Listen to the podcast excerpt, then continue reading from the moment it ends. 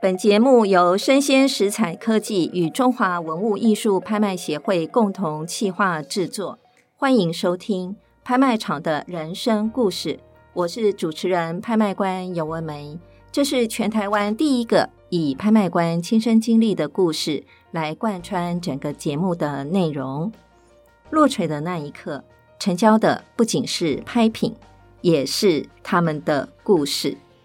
那么今天节目的一开始，一样，我照往例呢，也是要先来讲一讲故事。二零二三年，就是今年六月二十五号，我曾经主持一个艺术品的拍卖会。那这个拍卖会里面呢，有一个拍品，它就是台静农先生非常巨幅的一个呃十七言联啊，行书集将白十句十七言联。这个也是台静农先生啊非常重要的一个作品啊。那这个作品呢，你知道有多高？它就是有三百六十五公分这么高啊！这么巨幅的一个作品呢，我们的起拍价是从三百万元起拍，经过非常激烈的竞买的一个过程，最后呢是以一千七百五十万元落锤啊，这样子的一个记录呢，也创下了台静农书法拍卖的最高纪录啊，在目前台湾啊，从这个记录里面呢，大家就。知道了，为什么要提到台金龙先生呢？这就是今天我们故事的主角，所以我们来谈一谈龙坡丈氏的书印传奇台金龙。台金龙先生呢，他是在一九二零年的时候呢，他才改名为静农啊、哦。他原来呢，本姓呢是淡台，好。对那特别呢，我们也要提到台金龙先生呢，他过去来讲呢，在台大的中文系担任教授、系主任呢，也超过了二十年的时间。那今天呢，我们非常荣幸啊，邀请到陈宏勉老师啊，陈老师呢，因为跟台静农先生呢，曾经有非常多的。互动的机缘呢、所以我们今天特别难得邀请陈宏勉先生，我们一起来聊一聊台静农的故事。首先，我们请宏勉老师跟各位听众朋友问好。大家好，我是陈厚勉。嗯，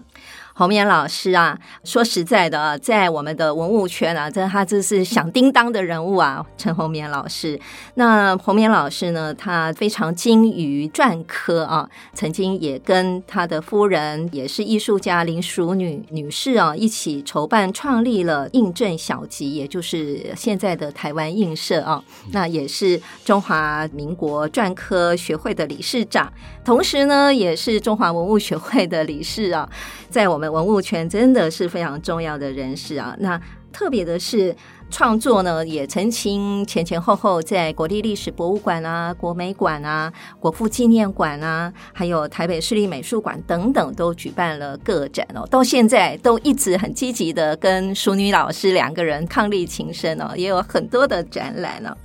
因为您是实际上与台静农先生有交往过的故旧嘛，那你要不要聊一聊你跟台静农教授怎么样认识的一个机缘呢？嗯，其实要接触台先是我很长很长的一，那是一个希望。嗯因为开始的时候，我是在中研院的胡适纪念馆开始，当时我在胡适纪念馆里面，我有看到那个台先帮胡适先刻的印章，嗯，还有一点点他们好像互动的一个一一个材料。是那因为那时候刚读艺专的时候，嗯当时我是很对那个民国的那一段时间，嗯嗯那一段时间，尤其是北大，尤其是那是个武士那一段时间，基基本上我对那一段时间的那一种氛围非常的喜非欢常。非常喜欢的。你那时候几岁啊？那时候十十七八岁，那时候、哦哎。在念国立艺专那个时代呃吗？在是国立艺专那时候是我刚去国立艺专，我一个同学，嗯，就小学的同学，是就跑跑来就把我带去胡适，哎、哦，胡适的纪纪念馆胡，适纪念馆，接下来啊绕到胡适公园，就是去去看去看看他到的文文物，嗯接下来绕到后面的那一些那个他们那些胡木琴，也嗯就是那个，呃、中原的那个胡木琴，然后是我那个同学就如数家珍的，就是一个这个是什么。那个这个是谁哎的？那是谁的？然后他的故事是什么对对对？哎哇，你这个同学也挺 挺有研究精神的。然后那时候就有一个，就就心心有所疑那一种，哦哎，那种。是然后所以当时候，因为也不可能有任何机会的，嗯哼，所所以你你就很希望能够 很希认望识的台哦景农。哎，对对，就有这个。然后陆陆续续看一点点他的字，其实那时候他也没有没有什么发表啦，嗯有时候会，哎，有时候有人可能找他一起，就是一个小展览啊什么样的，看到几张这个字，那基本上嗯也没有，就是对这个人。非常好奇，其实嗯那时候也不像现在说我们可以找到这么多资料，嗯，也就莫名其妙，好像是有一点我希望对，碰你的上他念力很强哦啊。然后大概过了十年，嗯，还过了十年，哦，还过了十再年过了。了十年，不是那时候，因为没有不可能，没有任何的机会啊可能去接触嘛。是好，那过刚了好十是年，，二十八岁了，呃，对，那时候我这个我家的领导 啊，你家的领导就是林淑女老 师。我家的领导当时候就是有人找他嗯，啊，找他去他的一个同学的妹妹，现在读台大历史系的夜间部嘛，嗯他们就就在暑假就弄一个那个那个篆刻的篆刻的营嘛，嗯嗯嗯，那篆刻的营就找他去教，他反正他也没教过。当时我们是、我是刚跟那个我家领导刚互动的啊，互动刚的刚交往，哎交往的哎刚那刚一交段往时间那段时间间还在热恋的时候，哎哎哎然后我就我就很怕，因为那时嗯候我去修教育学分，我就很怕，怕说，哎，他到底能不能那个？然后结果反正中间如果有空，嗯有什么样的，我们都说的，就就骑到台大去。嗯当时候他的那个研习营在对暑，他暑假嘛，嗯，结束的时候有一个展览。是那个展览，他问我怎么办，我说你成果展吗哎、对对，成果展，我说嗯你贴一贴嘛，前面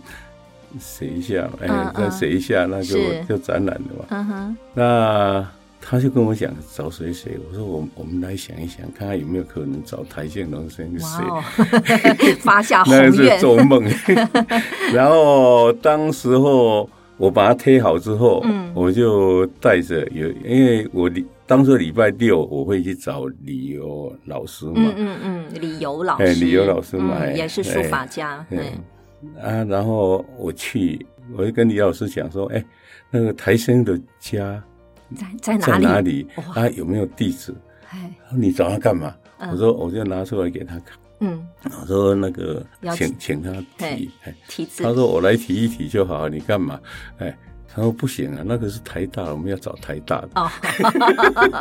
不然李老师想 说，这个我自己书法就很厉害了，我就在提 你还找提别人，嗯然后就给他凹凹出地址来，然后嗯那一是天就已经暗了嘛，大概哦嗯天暗了这恐怕是六点钟，嗯那五点半六点嗯钟就，因为他现在也在隔壁而已嘛，嗯我就弯过去，弯过去，结果在他家门口，嗯就碰上。碰上他了，哦就是一个穿着那个灰黑衣服的那个嗯糟老头，那你不认，呃哎，你我不认识，得我不认识，他。然后我就问他说：“哎，那个，请问台信龙生的家在哪里？”？我就跟他说：“我就是了，你找我干嘛哎呀，真的是上天巧妙的安排。？”然后，然后呢然后就开门就进去，是进去的时候就请他写嘛，嗯，就就请他写，然后他也直接拿笔就就写了嘛。哦，是哦。真的啊、非常爱护年轻人哦。他一个陌生的年轻男子哦，来寻他，然后跟他求字，然后他就非常的大方的就写给您 了啊，那就开启你们之间的对对对缘分啊。那我记得我曾经看过一个报道，那个是《联合报》，在蛮久以前了，那个是在民国八十一年，也就是一九九二年的时候有一个报道。那曾经有采访过洪绵老师，你曾经有说，你说呢，老师呢，不管对人或是对物，都有一种浓腻到无言的情啊。那这一段就是说，他对人的情感哦，还有譬如像刚刚您提到的那个故事，呃您跟他其实是素昧平生的，可是他却愿意这么大方的帮助你，这样子，你觉得那个他对人对物那种浓烈的情是怎么样的一个表现，或者是他的你你觉得跟他在互动的过程当中，你有这样子的感受，才会说出这段的话呢？嗯，我跟他是比较，可能比较异类，可能跟跟我的个性也有关系。嗯我跟他都是非常直接的。然后嗯，你像我太太画工笔嘛，是，那有一次刚开始的时候，就嗯我太太带了两张的工笔，那个就工笔的金金作品金尖的金尖的作品，就嗯，请他嘛。嗯我本来想说去凹他题字嘛， 然然后，然后他就这么讲，他他说他看完之后，他也没有，嗯后来他那个也没有提了，他就这么讲，他说你把这个东西留下来，是隔几天金金婆会来，哎，金金婆哦，跟他的金金婆，箔啊哎，金金婆会是来也，是非常知名的艺术哎家哦哎。然后是，我就我就给他看一下，嗯然后因为金金婆也教过我，我们我们家领导嘛，他也教嗯，过就，是林但淑女是老师，但是问哎题是，呃，教过淑女，但问题是在学校，嗯反正老师都是套公式，就这样子上完课，嗯也其实也没有那个。那他就留下来，嗯留下来之后，后来大概过了一一个一两个礼拜，我们再去的时候，他说金老师看过，嗯他说要你去找他，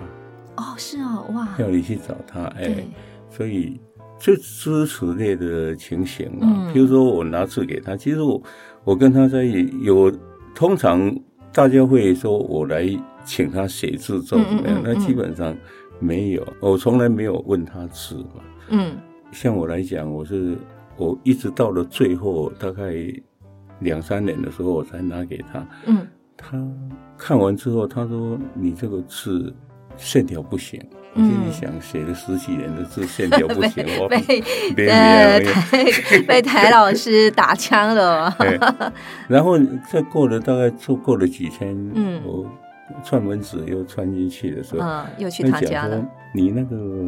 你那个字，嗯他又又又在想这个对字。他嗯说你那个字线那个线条不行，你那个样子还好。”嗯我说老师那怎么办？他说、嗯你你看一看晚明的东西，嗯晚明的东西。然后我问他说那看谁的？他、嗯他讲说你多看看啊。嗯嗯哎嗯，基本上他他他会给你一个方向，但是是他不他会给你一个限制的一个。对对对哎。对，哎而且刚刚。听彭明老师提到的这两段故事哦，真的可以感受到，作为一位大的书法家，而且也是一位教授啊，其实他对于人的关怀啊，而且对于来跟他请教的人，他真的都是非常大气哦、他不仅仅是会放在心上啊，而且他会想办法去找到其他的可以协助的这些艺术家们啊，来给你们做一些指导啊。其实他对你们应该也是无所求，想让大家的艺术创作能够往更好的方向前进啊。基本上他没有，他没有一定一定要怎么样、啊嗯，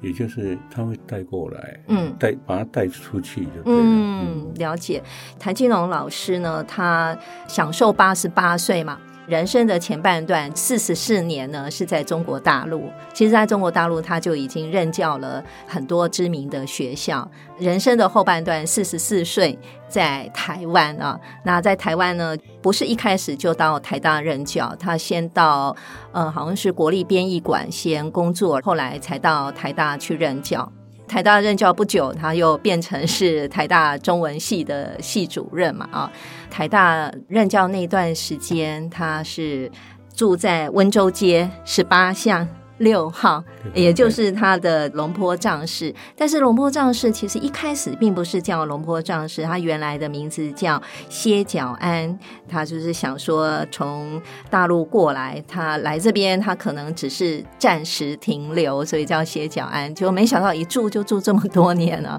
后来就改成龙坡藏室啊。我相信我们红棉老师应该出出入入龙坡藏室，应该也蛮多次的啊。你要不要形容一下龙坡藏室它是什么样的一个陈设，然后什么样的格局？可不可哎以帮听众朋友描述一下？它这个房子是一个日本的宿舍嘛，嗯，日本宿舍很有很多等级啊，它这个也嗯不是特别高的等级，对，它基本上它有一个庭院，有一个前后院，嗯也就是大学教授的一个。嗯然后我们去，大概我们能会客的，大概都是在它的一个会客室，嗯就这样哦，，大不大呢？因为不大了，嗯大概应该是我看它五六平。五六平哦，哦，那小小的耶，小小的嗯五六平，哎，嗯那去去大概他的房房子，那房间就是摆一个他的桌子嘛，嗯桌子旁边就是有一个台灯嘛，嗯台灯它的里面的光线不是不是像我很的明光亮线，那不不到了我的要求了， 它不是。它不是当很然也是明日光灯，但是它我觉得它是不比较不是昏暗一点不比较昏暗一点。是然后所以他在读书还是怎么样，可能旁边还有一个台灯在看吧哦。是，那进去在旁边就是挂了这些那个他的朋友的，嗯，比如说永远固定的一个很小的那个董作宾嘛，董作啊董宾作董宾基本上就是他、嗯他的同学嘛，是，对面一定是张大千有一个张大千的画，嗯有一个有时候是黎烟路的，嗯就张大千给他黎烟路的书法画，还是嗯因为他有一个石头嘛，啊，那有时候是画那一边小强了、嗯嗯哦，那也大概常常会换，有时候会换那个他的老师吧，一呃沈尹默的一个沈尹默沈尹默的那个的书法还嗯是是嘿，哦是他的主旨。是然后这边这边有一道墙是空着，空着偶尔会挂比较大的，有时候是他的字啊，嗯或是我记得。挂了那个什么北大校长那个呃赵呃蔡元培的字啊蔡元培，哎，嗯那那就是有有一个，所以那那一个我们特别特别认识的这个，譬如说蔡元培那个，就后来他蔡元培的儿子吧，是，呃他儿子他希望给他一份，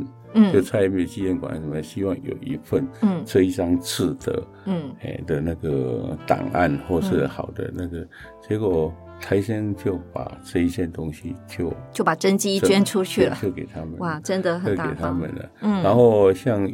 有一次我就听了他他讲的，嗯他他说他刚好人家找他嗯来提一个，给他看一个那个好像是清朝一个官员，后来到晚年也都卖字的，哦，然后他熟悉他儿子在台湾嘛，嗯他就跟他讲。哎嗯我我写字跟你换，哦换完之后、嗯他就送给他儿子，哦，其实也是在帮他对，啊就，送给他儿子。是所以这种事情，好像有一次他买了一个胡适的那个墨盒，哦，墨盒胡适的墨墨盒，墨盒上面有胡适的字，嗯他说：“哎，红美，你帮我透一透，哎，透一透。”然后我找人把它捐过去。哦，哎是哦，哦，真的非常大气，而且龙坡丈士这个小匾其实也是张大千帮他提的，对不对？龙坡丈士听他说嗯们他们两个的，情谊非他常们两好，个应该是他大概在，应该他在北大之后，嗯那时候他们大概就在一起了。对，听说在一九三七年他们他们就在认识就了。在一起，很早很早了。嗯，待会儿再来说对他们的故事。那台静龙老师他非常知名的是他的书法创作嘛，哈，我们知道书法其实它既是美术，又是一种文学啊嗯的综合体啊，也是文化最深的一个传承。那侯明老师也有提到说，您跟台静龙老师互相的一个呃认识，然后你们的互动啊。那曾经你有提过说，哎，你第一次看到台静龙老师书法的时候，感觉是很奇妙的，但你会猛然一惊，哎，怎么会这样用笔？侯明老师要不要聊一聊，就是台静龙老师的书法创作，他是怎么演变的，或者是他的创作的特点是在哪里呢？第一次是让我惊讶的是他的拿笔，哦，拿笔啊，拿笔，因为他要拿笔，所有人告诉我们拿笔是长什么样子，然哦，后是他对对呃好像对，是好像呃中间还哎可以拿 哎握握一个蛋哎，的这种那怎空么间，样对的？不对？然后他那个嗯拿笔是非常，就好像有一点像拿，因为那时候写小字嘛。啊哈，那笔有一点斜斜的是，然后拿笔又有点像拿圆珠笔那什么那一种那是是那是那一种感觉，当然也不是那一种拿圆珠笔的那一种，对对对，但是这个东西完全好像颠打覆打破我的三观对，嗯好像我们以前也是哈，毛笔老师教我哎们，好像是说哦，手要悬空，然后中间好像要空空，手掌要空空的，还可以握个蛋啊，什么东西哎的，对不对？嗯他写很小的字是长这个样子，是写中写那个五公分到十公，可能又一个样子，嗯又又一种拿笔法嘛。嗯嗯后来因为有一段时间，他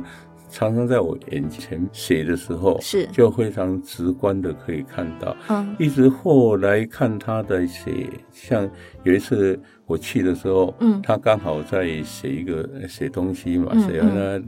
然后跟我讲啊，要去洗笔了，你要写什么我写给你。嗯然后我说也不知道啊，然后然后他在你那个那个金香寺的名字，然后他就抓了一张纸来，就写一个例书，因为以前开始的时候，他有写一个形式给我嘛，哦，他行就书写，写一嗯个例书嘛，嗯他律师的时候，我就看他写律师的，嗯哎、拿笔的方式又完全哦，又不不一样，一样，哦嗯完全不一样。那所以他的那个写的律师的时候，那个笔是完全完全中锋的在运行。嗯后来我因为他拿笔的这个方式，嗯然后当时候我曾经去考过那个谁何兆基的刺，是，然后接下来就我就把这个系统，我就发明一个名词叫绝对中锋，因为他们有一个概念，就是对笔要垂直的，哦要垂直要垂直的平是行运行，嗯哼，不管他手是怎么拿的，嗯哎，那有但是笔要笔跟笔要跟跟纸是是垂直直的，嗯，嗯，这叫绝对中锋。那是我发明的，您发。明的词，好，我们学习了。 台静龙老师的书法，当然刚刚洪明老师有提到哈，隶书书法以隶书跟行书最为可观哦。那除了这个之外，它的篆书啊、草书啊、楷书啊，其实也都是各具的特色了哦。不晓得洪明老师，您有收藏台静龙老师的作品吗？啊，当然，他常常会送你啦。哈 那你还记得我没你有？你还记得你的第一件收藏？我第一件收藏嗯是、我第一件东西是哦，当然那个帮别人写的不算了，是但是是第一次是有人希望要他的字嘛，嗯我说你把钱拿过来，我去嗯帮你。帮你帮你求字字， 嗯那时候刚好是两个人嘛，嗯有有一对，然后我那个朋友还天才的，嗯包了包了那个四尺的钱，他说希望六尺 的，哇还加码？ 没有，也不是。他说他写了一个对子来，啊有十几个字，啊，十几个字。后来我拿给台先看，台先说这样好了，我我我帮他写六次了，啊然后你帮我打格子，啊啊哦好啊！吧，那我就帮他打格子。是所以我还还要花工 做，嗯你做帮朋友求字， 还还要啊还要呃自帮他己做参与，工对对对，哎，然后后来回来的时候嗯啊，他就他就里面多夹了一张，夹了一个对子给我，哦，所以呃就那是啊个那个，就变成您的收哎，藏，对对对，嗯，那个对子，哎，记住什么？神龙万变海天小，猛虎一声山越高， 对，然后对他给我的时候翻过来的时候，我说吓了一跳，我说老师这个。啊没有没有没有问题的，没有问 题，然后还夹带把我送吓了给一你，跳，这么这么珍贵，这样的句子蛮吓人的嘛。是真的， 他真的也是期许你耶。上面也写说“神龙万变，海天小”嘛啊嗯，其实他对你期望很高哦。猛虎一声山越高，对不对？哎对，哎，这个我觉得老师真的很看重你。因为我我几乎没有开口跟他要过啊字了嗯，天天讲，所以我对老先生有一个有一个坚持，嗯个人不要字。啊，哎，个人不要吃，所以我找他们都是公的，嗯，就那是为公别人，哎为别人的，嗯那基本上我就都保持了这个原则。嗯嗯哎，嗯，除非像我父亲说他要，那也不是我要。你父亲呃，就是贺寿的时候，贺寿的对不时对候？对嗯，这一段要不要讲一下？我哦那时候我父亲六十岁嘛，嗯虽然听起来六十岁不算什么，是 啊，然可后是那时候六十大寿哎、真的对是一他个他他就跟我讲很重要。说，你帮我去把你几个老师的字通通通通找找来给我 啊。 哇，你父亲也这个也发下宏愿了啊！对，然后 我心里想，我那时候也穷得很，嗯我去那里我就包一个包一个钱，我就，是呃老师那个父亲呢，六十大寿，哎，他说。六十大寿，他快九十了， 你六十大寿什么 嘛？然后我就跟他讲，哎，我父亲说他希望有老师的字，嗯他就讲，哎，他说这样，嗯我就带一瓶酒，带一个那个酒也不是太好，嗯然后去那里，他说，哎，带走留下来，钱你带走，嗯，然后酒你帮我喝，哦，九零 啊，是等于说是他什么什么都不留下就 对都不留了，下是，然后到到谁到那个到王仲伟那里、嗯也同样状态，哦，对是哦，哦，真的很有趣的一个故事。其实呃，谭金龙老师非常喜欢也欣赏红棉老师啦啊、哦。那他在晚年的时候，除了红棉老师之外，其实他也对于像蒋勋老师还有林怀民老师，那时候跟你一样年轻嘛啊、嗯，他也是都非常的照顾的。那林怀民老师他曾经也回忆，他说，呃，八零年代的时候，他自己去逛画廊，他一样跟洪明老师一样，被台静农的铁笔银钩书法所吸引，所以他那时候就想说，诶，那我我想要买他看到的这一个作品。那这个作品是台静农写李商隐的《景色》，结果呢，这个作品其实已经被人家订走了。所以林怀民老师他那时候就买了另外一个作品，也是台静农老师写的王维的《基于辋川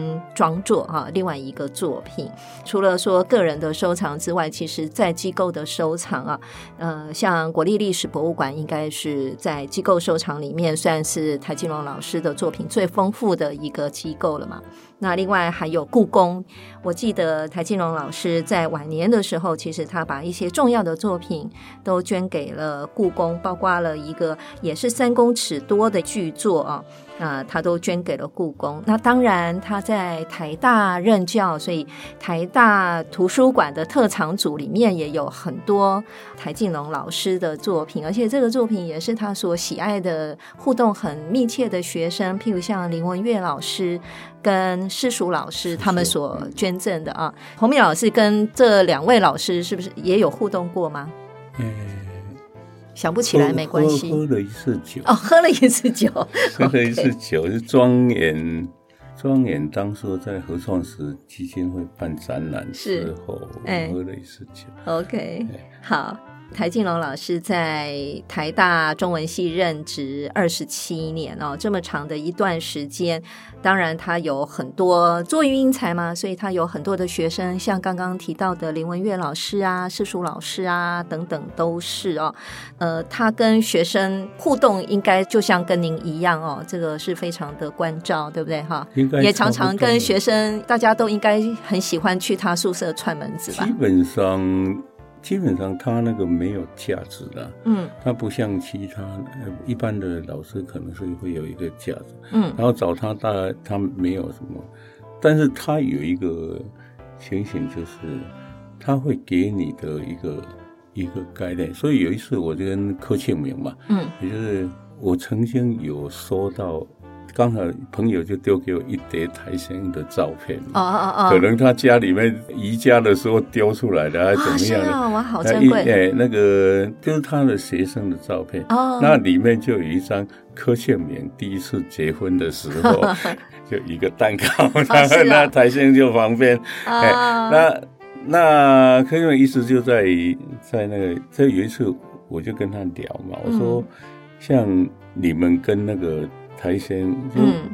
台先的这个比的时候，对，我就。他说不一样的、因为他们经过那样一个大时代，对，还有他的那一种看法，是基本上你就可以看到他的那个视野的一个嗯宽广，是，还有另外一个他的包容力，嗯包容力。所以嗯柯俊美就讲讲他那时候的一段一段故事，就是他他读那个什么，当时候还不是读研究所，他在读大学的时候，嗯然后大学的时候他就硬跟台先生讲说他要写论文。嗯，哎写论文，然后论文大学不用写论文嘛，对啊，哎，那他写论文，那写论文的时候，他就丢给他，他就讲他，哎，然后你写什么？他说写一个王维研究，哦啊，王维的研究，那那时候嗯不是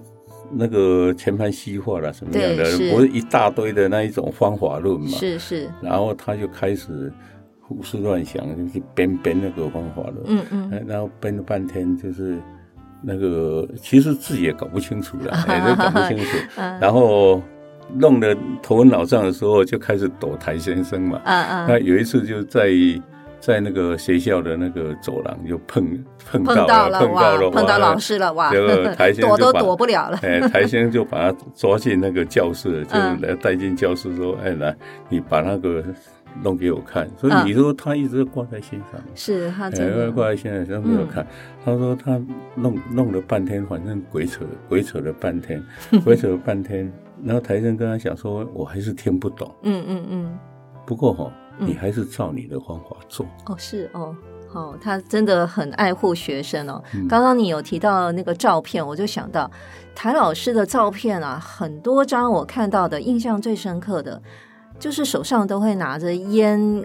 烟斗啦，什么抽烟啊，手上都是拿着烟啊。听说他也很喜欢酒啊，常常会跟学生啊或朋友互动的时候，烟酒应该是常常必备的两样物件呢、您对于这个部分，您有任何的他这个讲了一印句象？话，我倒嗯是、因为通常一个他是一个寂寞的嘛，嗯寂寞的通常烟啦、酒啦，嗯，在我的感觉也是 这样，他就是陪伴。就是陪伴陪他，伴就是陪伴嗯对对烟怎么样好不好来讲，当然你要品的时候是一回事，是你平常来讲、嗯好坏是一回事，是就是一个伴。他说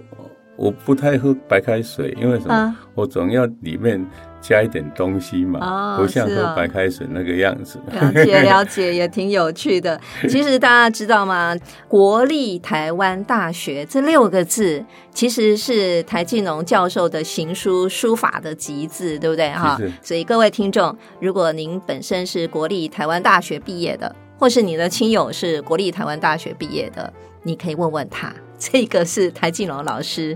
六个字把它集结起来的行书哈的， 所以去年他展览的时候，嗯昌猛就跟我讲，嗯我，说我翻到一张哦，嗯你还要极致，你跟我讲，我刚好有一张，你刚好有一张，有一张是什么样呢？就是我请他题字的时候，嗯。台湾大学暑期嗯，哇，所以研你，习也，所以你都不用集字 都不用集字，然后那个我就把它捐给他们那个图书馆图书馆，哎，嗯。我说你不用集字，这里就有了。哇，真的是珍贵啊！那前面的时候，我们有聊到台静农跟张大千的情谊啊。台静农跟张大千在一九三七年，就是在七七事变之后呢，他们互相认识啊。而且呢，张大千也很大气啦，就是他呢把自己所收藏的泥园路真迹啊，就送给了台静农。那台静农呢，当然他这是学习泥岩路的这个书法哦，他也是做到非常的到位哦。所以张大千也称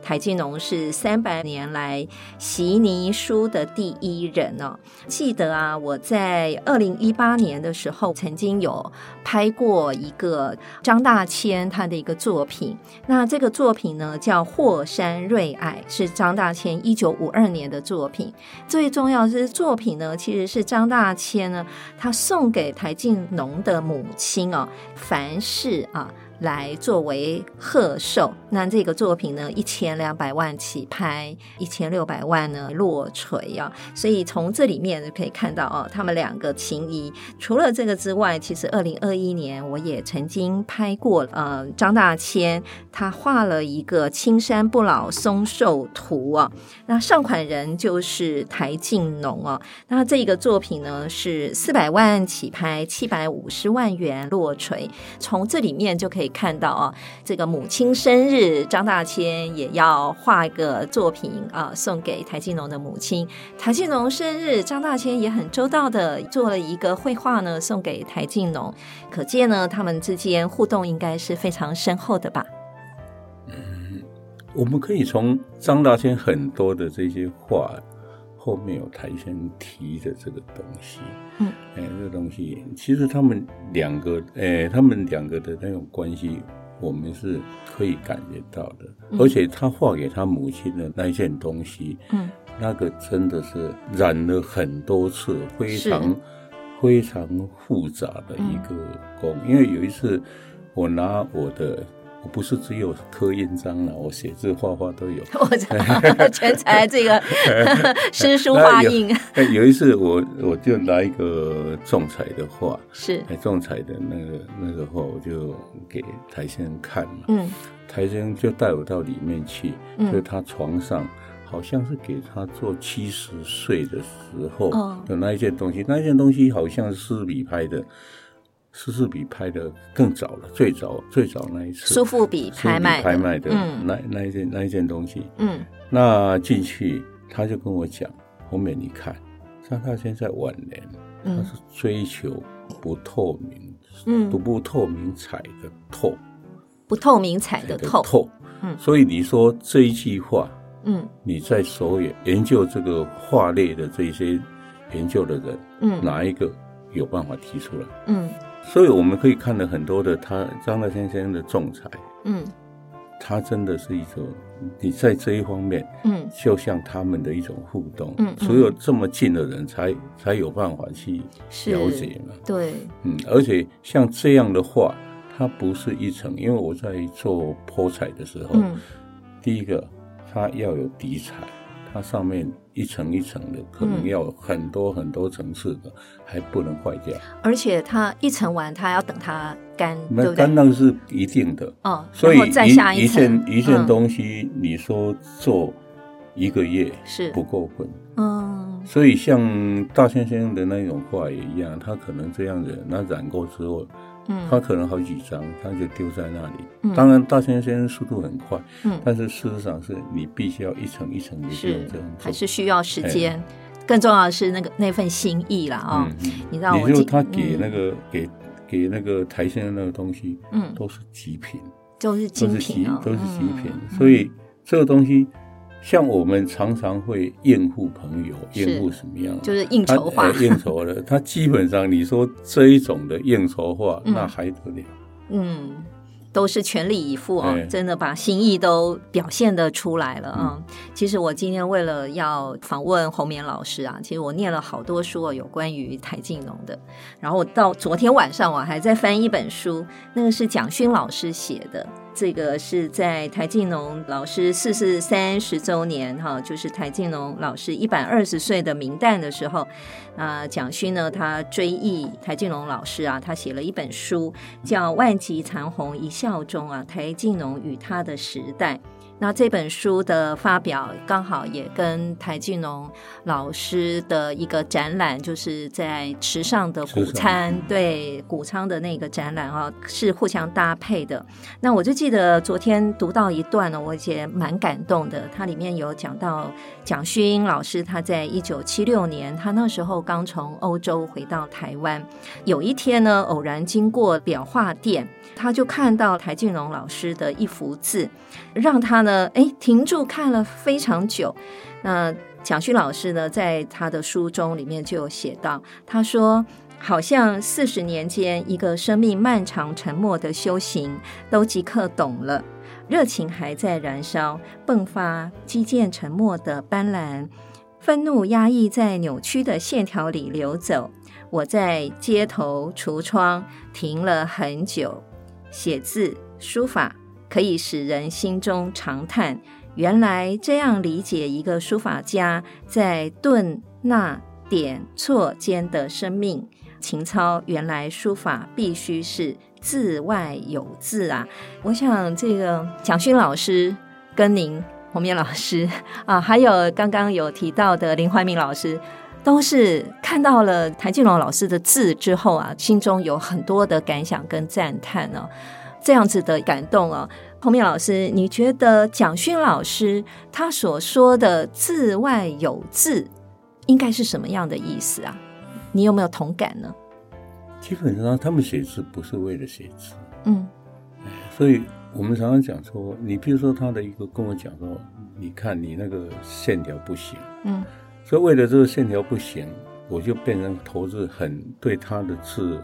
对这个当然会从他的字开始去延伸其他的字嘛。嗯所以，因为这个，我就慢慢可以理解到，我们常常讲说，看一个字，我们可以看到一个人。嗯，嗯从对看到从看到一字个就好像字看到一个人人一样，嗯所以，呃像他在写隶书，我就跟他们讲说，你可以看到